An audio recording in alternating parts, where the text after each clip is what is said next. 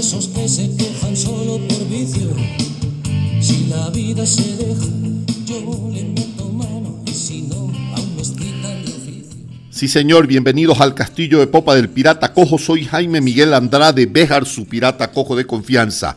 Y en esta ocasión hemos acoderado, amarrado, hemos hecho puerto a 2.830 metros sobre el nivel del mar en la ciudad de Quito, latitud cero con un clima hostil.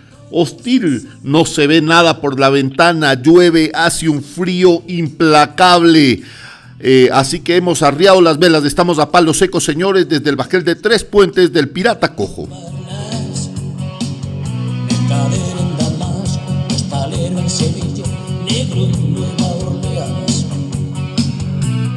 Sí, señor, arriamos todas las lonas y estamos en invernada o a palo seco, como se dice, pero lo que no hemos arriado es el estandarte de las tibias y la calavera del pirata cojo. Hoy vamos a hablar de un tema que me apasiona, bello. Bueno, en realidad son dos temas que conjugan ahí mismo, el cine y la música. Vamos a ver qué tal nos va, ¿eh? suspenso en religión.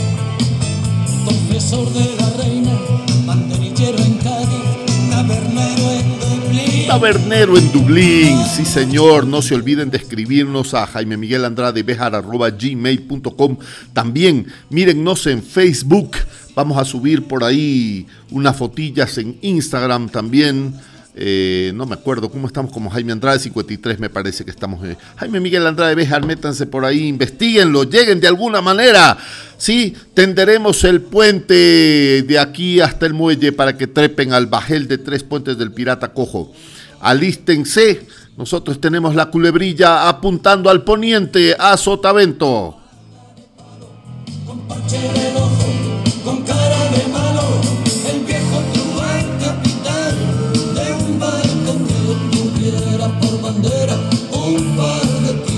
Empecemos a ver qué tal. Empezamos despacito. Vamos a ver cómo le suena esto.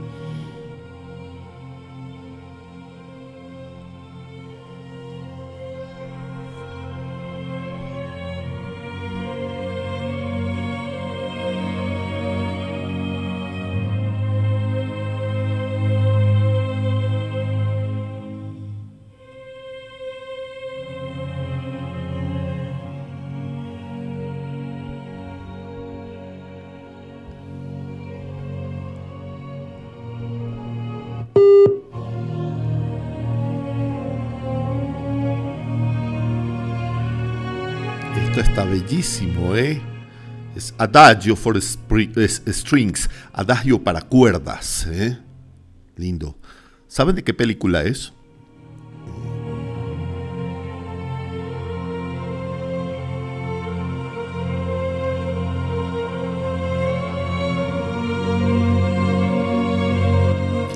Adagio para cuerdas Opus 11 de Samuel Barber.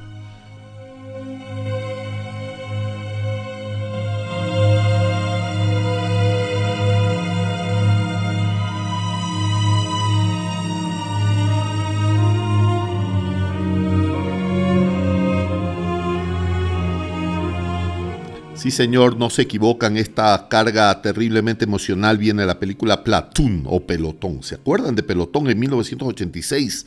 Esta película magnífica de Oliver Stone. Oliver Stone, un, un fantástico director. Eh, fue protagonizada por William Dafoe y Charlie Sheen, entre otros, y Tom Berenger. ¿Se acuerdan de ellos? William Dafoe.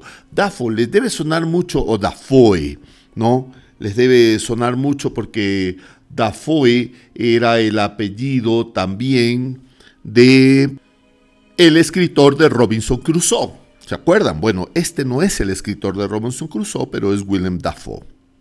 Charlie Sheen, ustedes lo tienen presente a Charlie Sheen, por supuesto, por Two and a Half Men. William Dafoe también, ¿se acuerdan de el duende este, el duende verde del hombre araña? Él es William Dafoe. Y Tom Berenger hizo una serie de películas del francotirador. ¿Se acuerdan de francotirador? La primera fue muy buena, las otras, bah, más o menos. Pero Berenger es un magnífico actor. Y esta música preciosa.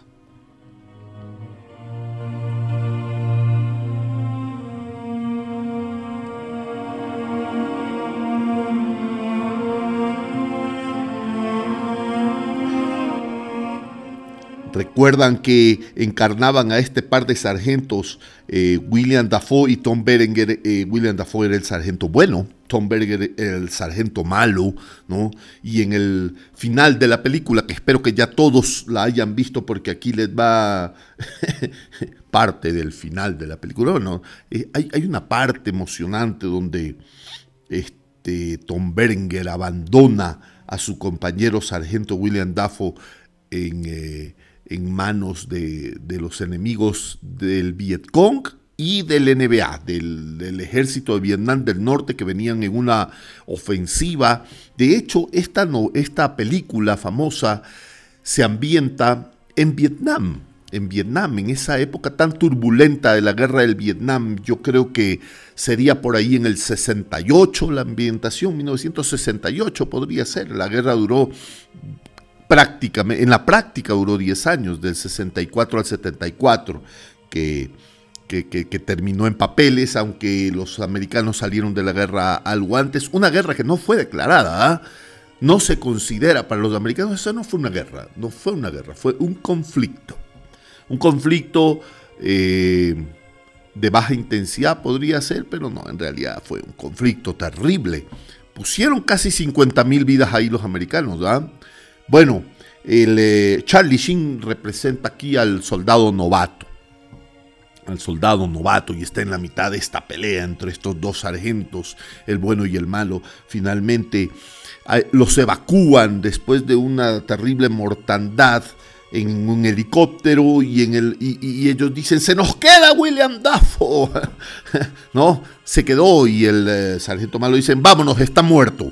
Y al rato en que el helicóptero sobrevuela la selva y hace una circunferencia por un claro, sale William Dafoe corriendo, que no había estado muerto, pero lo persiguen los enemigos de Vietnam del Norte y, de, y, también los Vietcongs, ¿no? Hay que diferenciarlo, ah, luego hablaremos de ello también en algún momento, y ahí sí lo matan.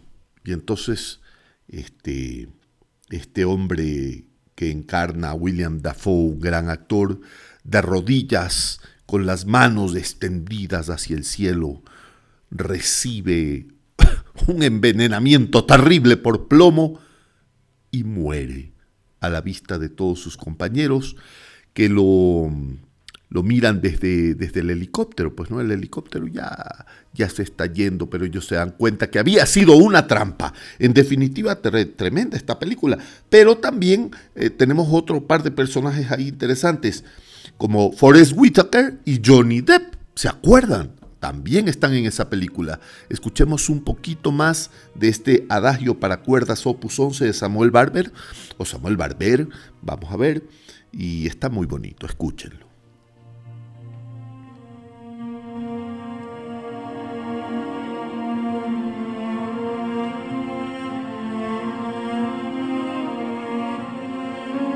La carga dramática es terrible. Acuérdense, hablando de cargas dramáticas, eh, qué, penoso cómo termina Charlie Sheen, ¿no? Su, carrera, eh, después de haber pasado durante muchos años como protagonista insignia de la serie Two and a Half Men, Dos Hombres y Medio. Creo que es una de las pocas series que la gente la conocía más por su título en inglés que por su traducción en español. Este es donde estés Two and a Half Men y, luego llevado por los vicios, las drogas, el alcohol, las prostitutas y todo esto, el hombre eh, tuvo un infarto al ego, es decir, explotó de grande ese ego, se peleó con los productores, les dijo que él era eh, prácticamente el programa, que el programa era él. y los productores le dijeron, bueno, estás despedido, you're fired. y lo despidieron. Chao. Ah, les iba a hablar de esto. Forrest Whitaker, ¿se acuerdan de este actor negro americano que tiene un problema en, un ojo? Lo, lo, van a identificar. Ustedes tienen un ojo casi cerrado. No, no sé si mira o no con ese ojo o es un problema de párpado. Realmente no sé. Él se ganó un Oscar. Él se ganó un Oscar eh, representando al dictador de Uganda, Idi Amin Dada. ¿Se acuerdan de Idi Amin Dada? Bueno, él hizo de Idi Amin Dada en esta película que se llamó El último rey de Escocia. y fue una actuación impecable, Oscar al mejor actor por, por hacer de Idi Amin Dada, de Idi Amin me acuerdo mucho también en una película eh, donde lo representan que se llamaba 90 minutos en Entebbe. 90 minutos en Entebbe, una, un peliculón en la vida real. Eh, Yoni Netanyahu, que es el comandante de los paracaidistas israelitas, que hacen esta operación para el rescate de los prisioneros de un Air France que estaba secuestrado en manos de lo que era una incipiente OLP de esas épocas. ¿ah?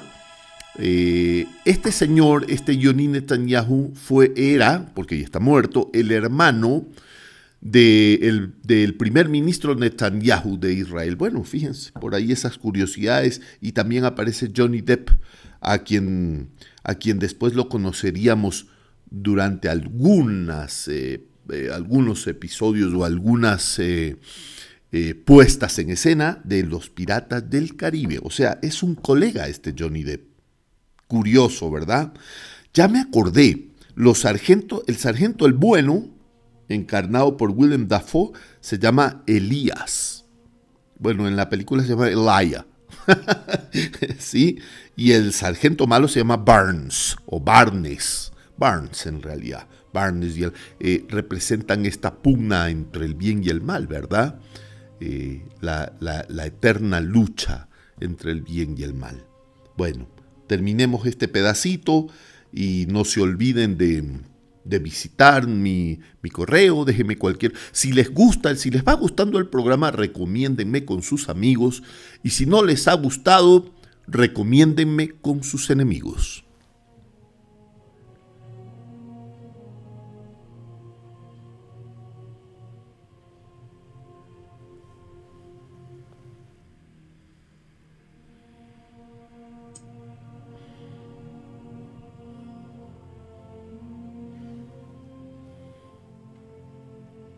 Se acabó. Pasemos a otra. Uy, esta película fantástica. A ver quién la identifica.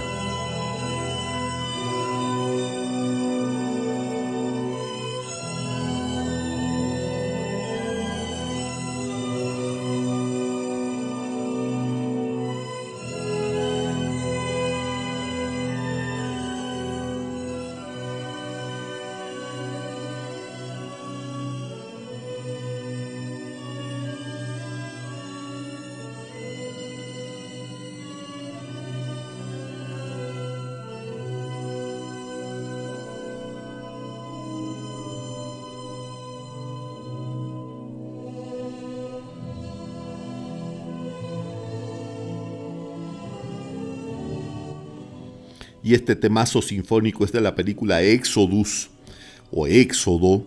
Es un tema de Ernest Gold. Gold es el compositor de este tema. Eh, y esta película que se llama Exodus es basada en un bestseller de Leon Uris, uno de mis escritores preferidos. Leon Uris es fantástico. Leon Uris escribió mm, Éxodo, Éxodo, ya les voy a decir de qué se trata Éxodo, Mila 18, ya les cuento, QV7 también, Armagedón también. Yo no me acuerdo si el Ash, el peregrino, creo que también es de León Uris. Y me parece que el puño de Dios también es de León Uris, aunque no estoy seguro, podría ser ese de Foresight. ¿ah? Pero el Éxodo, un peliculón. Sigamos oyendo.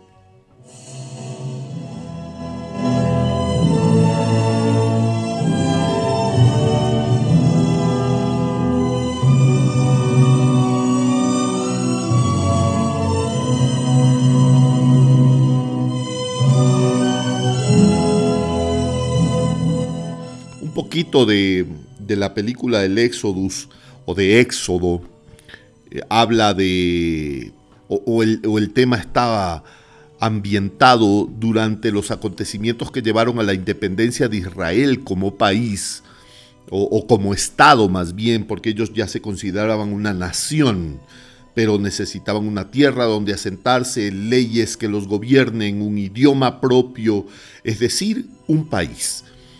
Y en esas épocas este protectorado de Judea que estaba en manos de los ingleses era la tierra que ellos habían decidido para asentarse en, en ella. Y este episodio de Éxodo, que en realidad es el nombre de un barco, el Exodus, no se refiere precisamente al, al, libro de la Biblia, al libro del Éxodo, sino más bien a este barco que se llama Exodus. Es un barco que llevaba 4.500 judíos eh, y salía de Chipre, de Quirenia, me parece, que es rumbo o atravesando el Mediterráneo hasta llegar a costas israelitas para que esta gente eh, que salía de los campos de concentración, nuevos campos de concentración donde los habían metido después de la Segunda Guerra Mundial los ingleses, que no sabían qué hacer con ellos, ¿verdad? los tenían ahí en Chipre, en estos campos que siempre son precarios, de mala salud, eh, con alambradas, guardias, esperando a ver eh, cómo los pueden liberar de a poquito y dos, eh, o más bien uno de sus, uno de los elementos subversivos, subterráneos del soñado Estado israelita que todavía no existía, se llamaba la Hagana. La Hagana era una especie de ejército clandestino, embrionario del pueblo de Israel, que se hacía con armas de contrabando, siempre cosas robadas, eh, pasaportes falsificados, uniformes hurtados, ¿no? Y, eh, desde antes mismo, desde, desde épocas de la Segunda Guerra Mundial, lograban rescatar judíos para que no fueran a parar a los campos de prisioneros y enviarlos por, por tierra, por eh, una especie de tren subterráneo hasta eh, el pueblo o hasta, hasta los, los, pueblos aledaños de Judea, Samaria, Palestina, eh, del protectorado de Judea en realidad, donde compraban tierras y alojaban poco a poco a esta gente rescatada para que empiece a sembrar y también a educar a la gente en espera de que en algún momento podrían darle esta tierra prometida a, los judíos del mundo que habían sido eh, repartidos por la tierra a raíz de las diásporas judías cuando tuvieron que salir de, de allí, de lo que sería el Estado de Israel. Entonces esta Hagana, que era una especie de ejército embrionario de gente muy joven, ¿sí? roban unos camiones militares, unos uniformes militares de ingleses y se fabrican un cuartel militar inglés falso. Esto es real, ¿ah? Esto sí es real. En la mitad, en la isla de Chipre, en la parte de, en la mitad de la isla de Chipre, gobernada eh, en esas épocas como una colonia por ingleses, y que después fue parte de, Grecia. Y en este lugar van rescatando poco a poco a estos eh, refugiados que están en este campo insalubre y los meten en un barco y básicamente la película es que el barco debe llegar hasta las costas de Tel Aviv y desembarcarlos. Eh, hay por supuesto sus, sus eh, sus historias por dentro de la película, como por ejemplo la historia del jefe de toda esta Hagana que se llama Paul, que es Paul Newman, fantástico Paul Newman, eh, y, bueno, algunas otras eh, personas más, la chica que es enfermera, que se enamora de Paul Newman y todo, y va pasando, llenan el, barco de judíos y luego lo llenan de dinamita, de explosivos, ¿qué tal? ¿Cuál era la intención de, este asunto con el éxodo, con el éxodus? Que una vez lleno de dinamita, los sacaban de la bahía y sabían que los iban a interceptar. Y en el momento en que eran interceptados, ellos llamaban por teléfono a la prensa y decían, necesitamos que vengan los periodistas a comprobar que tenemos todo el barco minado. Y si no nos dejan salir, nos vamos a volar aquí con todos. Y esa era su intención. Era ahí, volarse con todos los que estaban presentes. ¿Qué tal? Pero así es como empieza esta película. Imagínense todo lo que vendrá. Es fantástico. Básicamente es la historia de las guerras de liberación de Israel en 1948. Peliculón, librazo.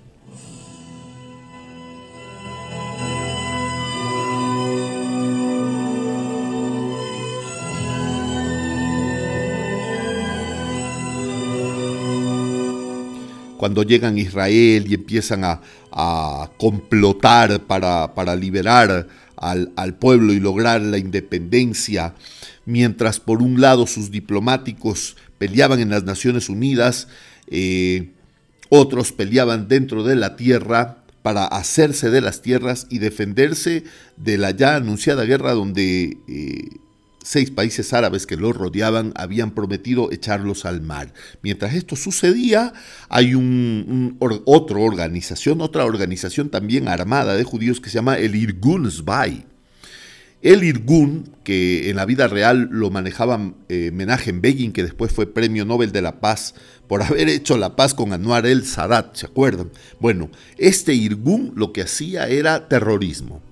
Entonces, cabría decir que los primeros terroristas de la zona fueron los judíos, que pusieron tal cantidad de dinamita en un hotel que era el cuartel general de los ingleses que lo derrumbaron con todo y se llevaron a toda la plana mayor del gobierno inglés en, Judea o en Palestina.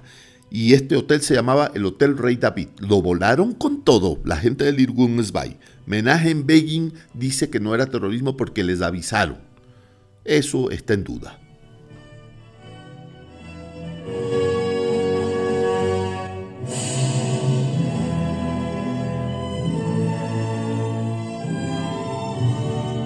El que libró, el, que, el que escribió eh, el, libro se llama León Uris, es un judío americano que peleó en Guadalcanal, también peleó en Taragua, era un ex marine, entonces de temas bélicos sabe mucho, de otros también. Este, Mila 18, que es un libro de él, también es un librazo. Eh, en Polonia, eh, básicamente la historia en el gueto de Varsovia, QV7, un, un médico eh, judío en Polonia que va a parar los campos de concentración, Armagedón, viene después, en las épocas en que Berlín se divide en la parte, en la parte este gobernada por la Unión Soviética y en la parte oeste gobernada por los aliados, o el, Berlín oriental y el Berlín occidental, y cómo los, soviéticos pusieron un bloqueo a Berlín que, que fue salvado por, por la aviación aliada que llevaba todo lo que requería esta ciudad por aire en un tren aéreo. Imagínense, desde el carbón para que sobrevivan el invierno, la comida, todo. Era tanta la cantidad de aviones que aterrizaban llevando los abastecimientos para que esa gente no muera, que llevaban un minuto de diferencia por aterrizaje. Si alguno de los aviones sufría un desperfecto, la orden era del piloto era estrellar el avión porque si llegaba a aterrizar con un desperfecto y bloqueaba la pista, no podrían cumplir con alimentar a la gente y alguien moriría de hambre. ¿Qué tal? Ah? Una cosa loca. Esta, esta banda sonora se llevó el Oscar. Mejor banda sonora. Compitiendo con los siete magníficos. ¿Te se acuerdan de los siete magníficos? La canción de Malboro. Un día hablamos de eso.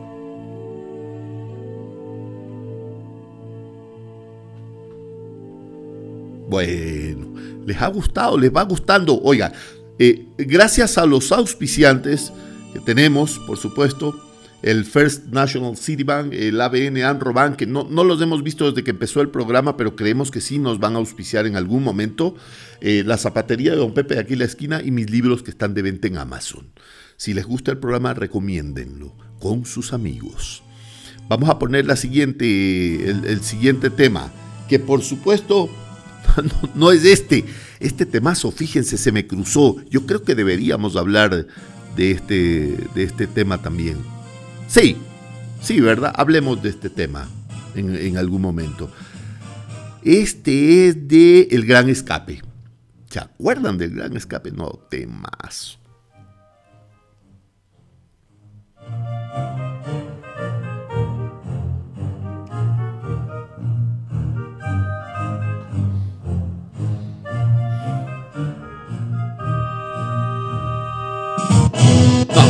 Pero no, no, no, no, no, no. Llegó el momento de las noticias. No, no es cierto, no es el momento de las noticias. Este tema, qué, loco tema, ¿no? Espectacular el, tema este. Es de Ben Hur. Algunos le dicen Ben Hur. No, es, es Ben Hur.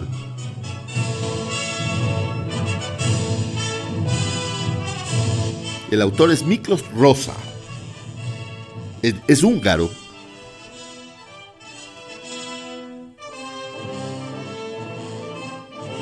Este Miklos Rosa se llevó tres Óscares, ¿ah? Entre otros por esta, por la, por la música de Ben Hur. Este, este pedacito se llama Circus Parade. Es la parte en que Ben, ben Hur, con su cuadriga, algunos le dicen cuadriga, ¿no? Sale al, circo este, que es una especie de circo romano pero en Jerusalén. Fue todo un show construir este circo, ¿ah? Una locura, se demoraron año y medio en, este, en, este, en esta instalación del circo y en filmar las escenas que iban allí, en el circo, en este circo. Algunos dicen que, bueno, dicen que es una reproducción del circo romano o del circo de Antioquía de la época. La verdad es que no se sabe. Hay el desfile de las cuadrigas, los que van a competir en ella.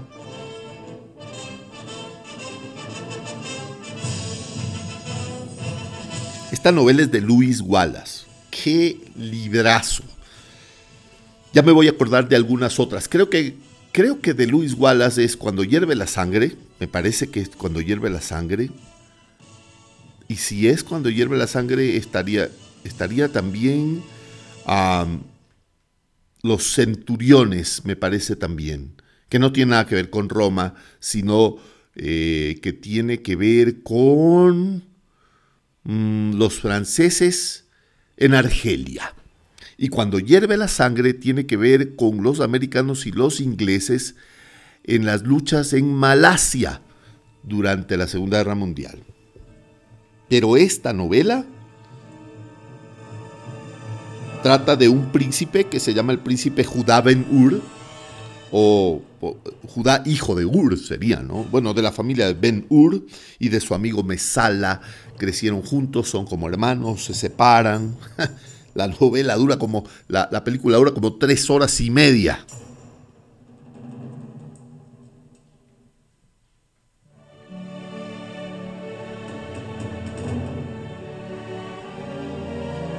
Esa no es la película. Se me saltó. Pero sigamos con este que se llama Circus Parade.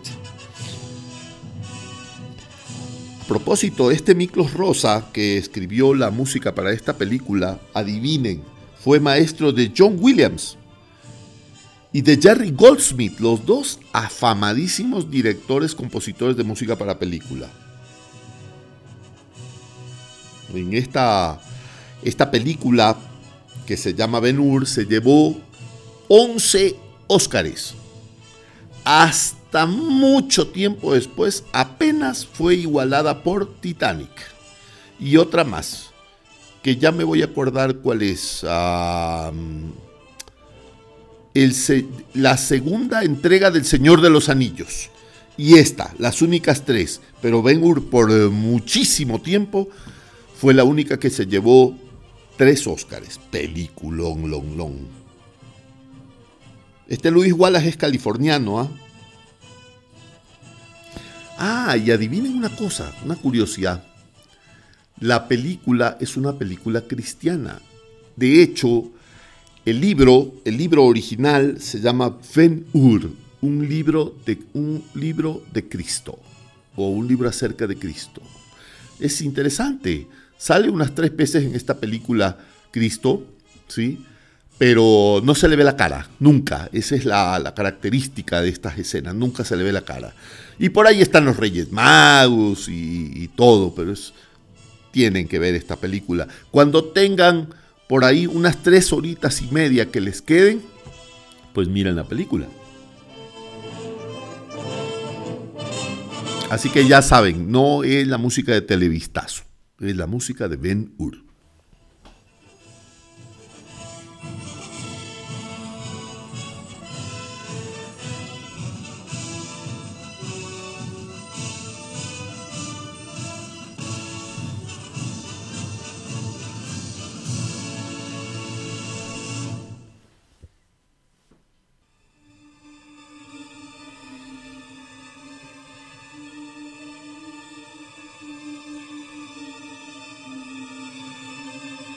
Este es un peliculón.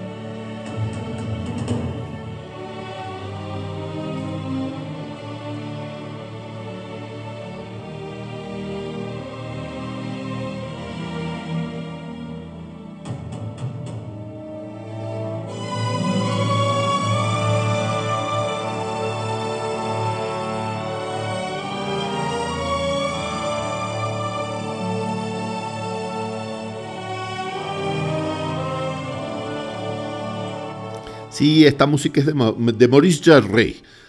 Maurice Jarre, le dicen algunos más. Maurice Jarre es una banda sonora con Oscar. Oscar a esta banda sonora, una película de casi cuatro horas. Si pensabas que Ben Hur era larga, esta es más larga. Es la historia de el que llegó a ser el coronel T. E. Lawrence, Thomas E. Lawrence, que era un militar o un, un arqueólogo también, era un escritor también inglés. Bueno, él en realidad no era inglés T. E. Lawrence era galés. Y este galés estaba en unas eh, excavaciones porque era un fanático arqueólogo cuando lo llamaron a filas eh, durante la Primera Guerra Mundial. En la Primera Guerra Mundial, eh, los aliados del imperio alemán o austrohúngaro de la época en Arabia eran los otomanos, los turcos. Y los, los, ciertos árabes, por supuesto, estaban en guerra con estos turcos, los apoyaban los ingleses y lo llamaron a Lawrence y este se llegó a, le llegaron a llamar Lawrence de Arabia. Y así es como se llama la película, Lawrence de Arabia. Fue un magnífico militar, es una historia de la vida real. ¿ah? Encarna a Lawrence de Arabia Peter O'Toole. Oscar, Oscar, pero no por esta película. Le dieron luego un Oscar por su carrera. Eh, aunque él se negaba un poco a recibir el Oscar, dijo, no, no, yo no quiero un Oscar por, por la carrera, denme más tiempo y voy a sacar un Oscar a Mejor Actor. Pero los hijos le insistieron y fue y tomó el Oscar por su carrera, después de haber estado eh, algunos, algunas veces nominada al Oscar. Peter O'Toole, fantástico. Es un una, una playa de, estrellas. Omar Sharif, Omar Sharif del Doctor Chivago, ¿se acuerdan del Doctor Chivago? Pues bueno, en esta película también está Omar Sharif metido en este cuento ahí. A propósito, Omar Sharif es, em, ¿cómo se llama? Es egipcio. Imagínense, Omar Sharif, un egipcio metido ahí. Eh, estaba Anthony Quinn, Anthony Quinn que es es eh, mexicano, es más, es de Oaxaca. Oaxaca. hay gente que lee exactamente como, como se escribe y dicen que es de Oaxaca. No, pues es de Oaxaca.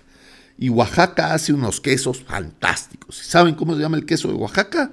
Queso de Oaxaca. También Sorba. Sorba el griego. También Anthony Quinn fue Sorba el griego. Eh, y también tuvo Oscar para, Oscar para Anthony Quinn, aunque no en esta película tampoco. Eh, está Alec Guinness, que también actuó en El Doctor Shivago, Alec Guinness. Luego fue Sir Alec Guinness, caballero de la reina, y actuó como el príncipe Faisal. Dicen, dicen entre las anécdotas de las películas que actuó tan bien como el príncipe Faisal y el maquillaje era tan bueno que mientras filmaban en un momento en Egipto la gente lo confundía con el verdadero príncipe Faisal. Venían a decirle, príncipe, ¿qué hace usted aquí? Y era, y era Alec Guinness. Está Anthony Quayle, Quayle es un gran actor inglés también, y José Ferrer. José Ferrer, que eh, era, ¿no? Eh, papá de Miguel Ferrer, era un actor puertorriqueño y para que sepan, el segundo apellido era Machuca. Ahí lo tienen. José Ferrer Machuca. Oscar. Oscar por la película Cirano de Bergerac. A propósito, este señor es tío de George Clooney. Oigamos un poquito más de la música.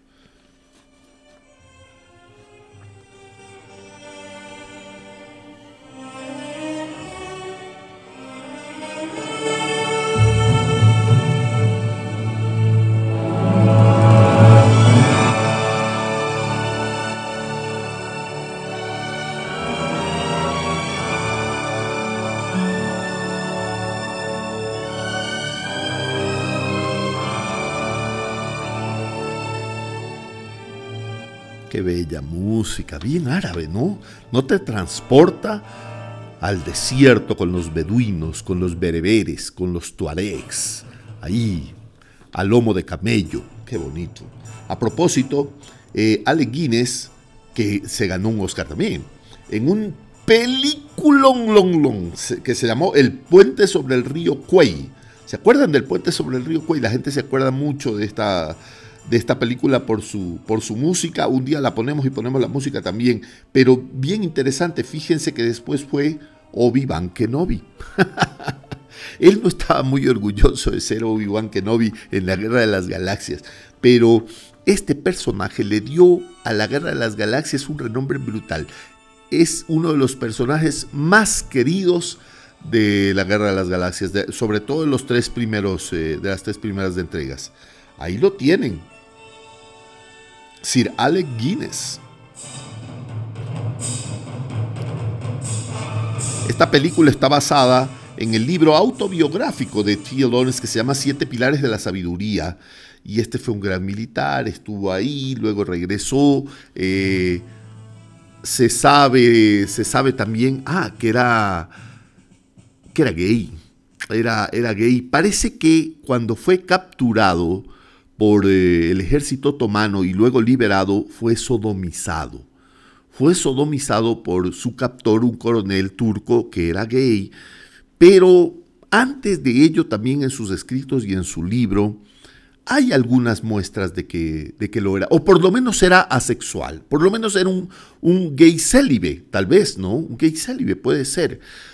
Peter O'Toole lo representa maravillosamente. Lawrence, o Lawrence de Arabia, luego regresa a Inglaterra y había un fotógrafo en sus campañas guerrilleras con estos árabes, ¿no? A lomos de camello, que lo hizo tan famoso que no, en Inglaterra no lo dejaban vivir, le perseguía la fama, las cámaras, eh, era insoportable y el hombre se cambió de nombre y se metió a la RAF, a la Real Fuerza Aérea. Estuvo un tiempo ahí, lo identificaron y lo echaron. ¿Ah? Salió de ahí y eh, se, se, metió de soldado. Y, bueno, él, ya era coronel, ¿ah? Bueno, se metió de soldado eh, a la fuerza blindada de. a los, a los blindados de Inglaterra. También lo identificaron y también lo echaron. Luego se volvió a cambiar de nombre, entró otra vez a la RAF, ahí sí se quedó como dos años, le encantaba la velocidad, fue piloto, y finalmente murió en un cuestionable accidente de, motocicleta. Algunos dicen que fue preparado el accidente, que lo mataron, que sabía demasiado. Era un tipo muy, muy irreverente. Mírense esa película y la historia de la historia verdadera de la vida de este T.L. Lawrence, Lawrence de Arabia, es fascinante. Bueno, muchachos, hoy sí que nos fuimos de largo. Recuerden, yo soy Jaime Miguel Andrade Béjar, su pirata de confianza, transmitiendo desde el castillo de Popa. Hoy hace un frío insoportable en la ciudad de Quito. 2.800 metros de escasez de oxígeno y sobra el frío aquí. Terrible. Salimos más temprano que de costumbre. Les doy un abrazo a todos. Salúdenme a sus tripulaciones, queridos grumetes. No se olviden que en el palo de Mesana sigue nuestra bandera con las tibias y la calavera. Así que muchas gracias por habernos acompañado. No se olviden, recomiéndenos. Si le gustó el programa, recomiéndenos con sus amigos. Y si no le gustó, recomiéndenos con sus enemigos. Un abrazo para todos. Chao. No soy un fulano con la lágrima fácil, de esos que se quejan solo por vicio. En vivo y en directo, riguroso directo.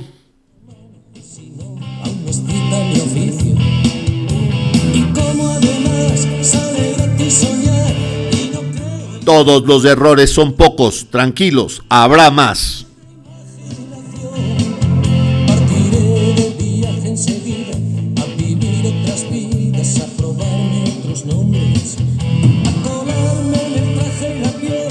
Aldaben las troneras, lonas alquitranadas sobre los bronces, arríen las velas, lonas de abajo que estamos en invernada.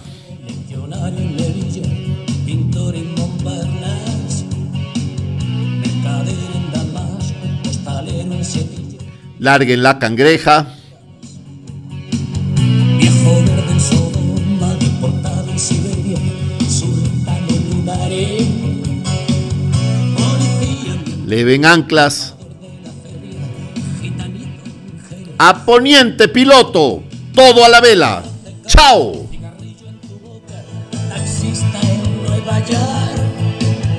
el machuro del barrio tiro porque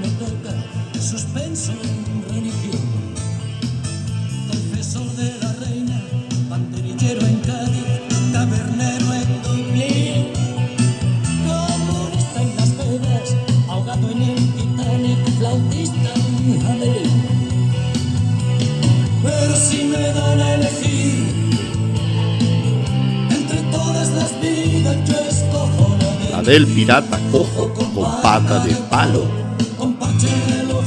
Sí, señor, ese se moa. otro buen capitán de un barco que tuviera por bandera. Ahora sí nos fuimos.